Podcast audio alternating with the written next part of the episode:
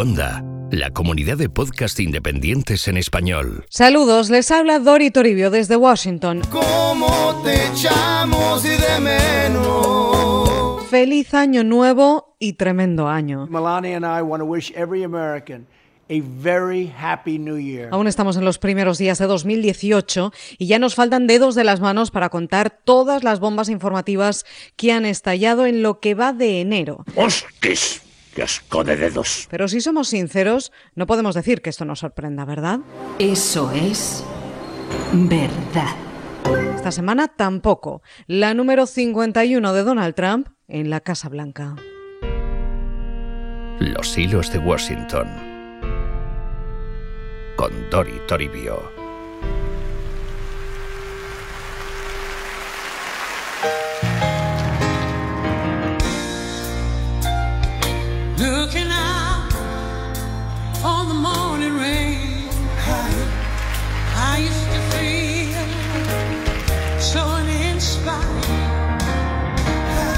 La semana arrancaba con un rumor mundial. Tras un potente e inspirador discurso en los Globos de Oro, centrado en la lucha de las mujeres contra el acoso y el movimiento Time's Up, una pregunta saltó a las mentes y titulares estadounidenses. ¿Está la todopoderosa Oprah Winfrey pensando en saltar a la política, presentarse a las elecciones de 2020 y disputarle la presidencia a Donald Trump? So I want all the girls watching here and now to know that a new day is on the horizon.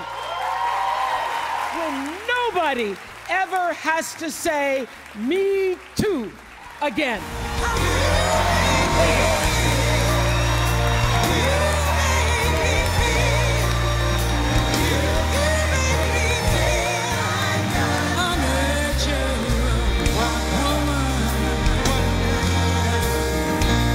Eso no es todo lo que pasó el lunes 8 de enero. Un anuncio del presidente Trump centró la atención también.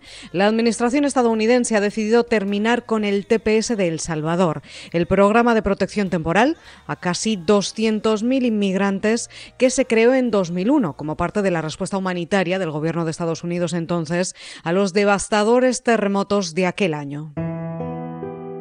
¿Qué tal? Muy buenos días. Interrumpimos nuestra programación regular para informar que se han cumplido los peores temores de unos 200 mil salvadoreños beneficiarios del estatus de protección temporal o TPS y de sus familias. Es que según el diario The Washington Post, el gobierno del presidente Trump acaba de anunciar la cancelación de ese alivio migratorio para septiembre de 2019, fecha para la cual deberán regresar a su país de origen o encontrar una manera de legalizar su estatus. Esta decisión era de Ahora los salvadoreños tienen 18 meses para arreglar su situación legal o abandonar el país. Y su vida está aquí, desde hace dos décadas o más. Su trabajo, su casa y sus hijos están aquí, muchos de ellos nacidos en Estados Unidos. No tienen por qué irse, pero tampoco pueden quedarse solos. Vine hace 20 años para mejorar las vidas y me pongo a pensar, si para mí El Salvador ya es peligro, ¿qué va a ser para mis hijos? Mi hijo es nacido acá. Y yo digo, ¿me lo van a mandar para mi país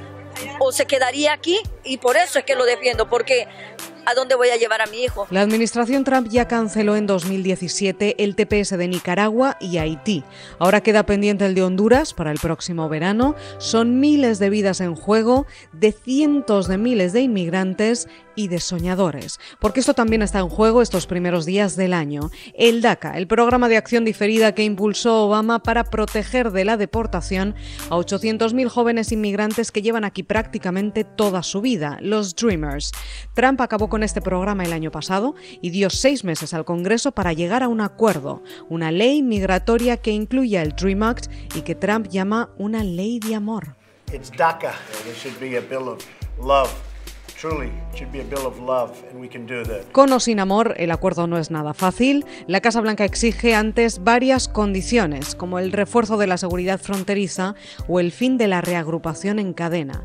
Pero sobre todo, una condición más, el muro, el muro en la frontera con México. Trump quiere 18 mil millones del Congreso a cambio del DACA. Uh, I would imagine that the people in the room, both Democrat and Republican, uh, I really believe they're going to come up with a solution to the DACA problem, which has been going on for a long time, and maybe beyond that, immigration as a whole. But any solution has to include the wall because without the wall, it all doesn't work. Quienes no lo tienen todo tan claro son los demócratas, que están aprovechando para presionar a la Casa Blanca para llegar a lo que se llama un acuerdo limpio, sin condiciones, que salve a los Dreamers. Lo hacen ahora, después de no cumplir con su palabra el año pasado, eso es verdad, pero lo están haciendo. Ahora pueden porque antes del 19 de enero hay que aprobar los presupuestos o Washington sufrirá un cierre de gobierno parcial, un shutdown. Si quieren sus votos, tiene que haber un acuerdo migratorio, dicen.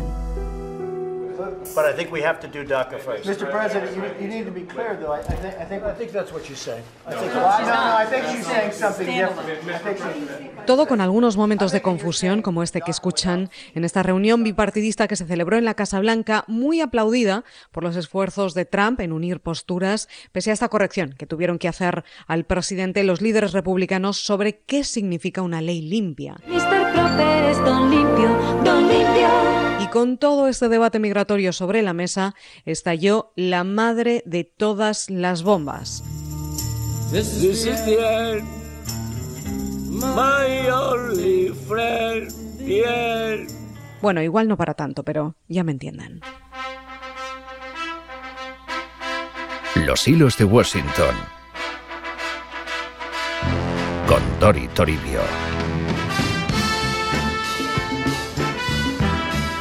La noche del jueves 11 de enero, el diario The Washington Post publicó que en una de estas reuniones sobre inmigración, Trump se había referido a Haití, El Salvador y África como países de mierda. Toma, toma, toma. Y me perdonan el lenguaje, pero esta es la cita exacta, shithole countries. Esa boca. Trump se preguntó también por qué no venían a Estados Unidos más inmigrantes de Noruega. Parents, if you're watching with children, uh, you might want to mute for the next 35 seconds. The Post reports that according to two people briefed in the meeting, the president asked, quote, why are we having all these people from shithole countries come here, referring to African countries and Haiti. The president then went on to talk about how they needed to bring in more people from places like Norway. Poco después, el resto de medios, tras recomendar a los padres bajar el volumen para que los niños no tuvieran que escuchar semejante lenguaje en televisión, confirmaron la información con otras fuentes presentes en esa reunión en el despacho oval. Flipa, flipa. La Casa Blanca emitió después un comunicado tibio en el que solo decía que Trump es un presidente que siempre pondrá América primero, lo que no es un desmentido. Las acusaciones por racismo empezaron a llover. This is CNN Tonight. I'm Don Lemon. The President of the United States. Desde Estados Unidos y desde el resto del mundo. La ONU, la Unión Africana, El Salvador, Haití, Zimbabue, todos pedían a la Casa Blanca que aclarara estos comentarios. Quiero dejar esto bien claro. Mientras, el núcleo duro de seguidores del presidente aplaudía su honestidad y realismo. I think it's either fake news or if it's true, this is how the forgotten men and women in America talk at the bar. This is how Trump O son noticias falsas o es como hablan los hombres y mujeres olvidados de Estados Unidos en un bar, decían algunas voces defensoras como esta del periodista Jesse Waters. El propio Trump lo negó en Twitter, pero fue una negación vaga y difusa y más de 15 horas después de que se publicaran las primeras informaciones, asegurando que no dijo nada despectivo de Haití, es más bajo, y que usó un lenguaje duro pero no ese específicamente. Hasta que el senador demócrata Dick Durbin, el único demócrata en la reunión, confirmó que Trump dijo lo que dijo y muchas veces. He said these hate-filled things, and he said them repeatedly. Los hilos de Washington con Dori Toribio. One day, when the glory comes, it will be ours. It will be Así se desató la tormenta, mientras Trump firmaba en la Casa Blanca la proclamación del Día de Martin Luther King, I still have a dream. asegurando que todos somos iguales, sin importar el color de nuestra piel o de dónde somos, la prensa en la sala le gritaba, ¿es usted racista, señor presidente? Mr. President, are you a racist? Mr. President, are you a racist? Pero de momento no hay más consecuencias de aquellos comentarios. La Casa Blanca guardó días de silencio sin confirmar o desmentir o disculparse. Incluso hay medios que aseguran que en realidad estaban celebrándolo, porque comentarios así movilizan a la base de Donald Trump en pleno año electoral, como este 2018 que acaba de empezar por todo lo alto como no podía ser menos. Seguiremos contándolo aquí, en los hilos de Washington. Hasta entonces, que tengan ustedes una estupenda semana.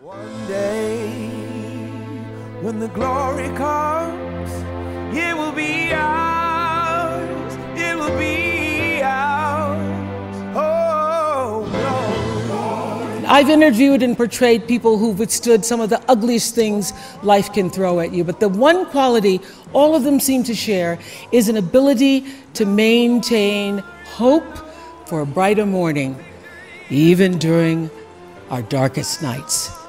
So I want all the girls watching here and now to know that a new day is on the horizon. And when that new day finally dawns, it will be because of a lot of magnificent women, many of whom are right here in this room tonight, and some pretty phenomenal men fighting hard to make sure that they become the leaders who take us to the time when nobody ever has to say, Me too, again. You.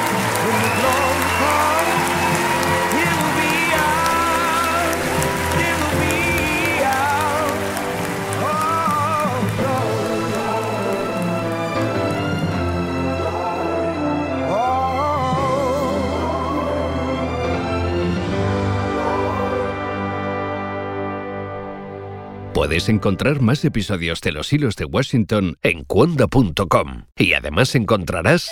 Hola, soy Politibot BotBot, el podcast del robot que te explica la política de los humanos. Es el vecino el que elige al alcalde.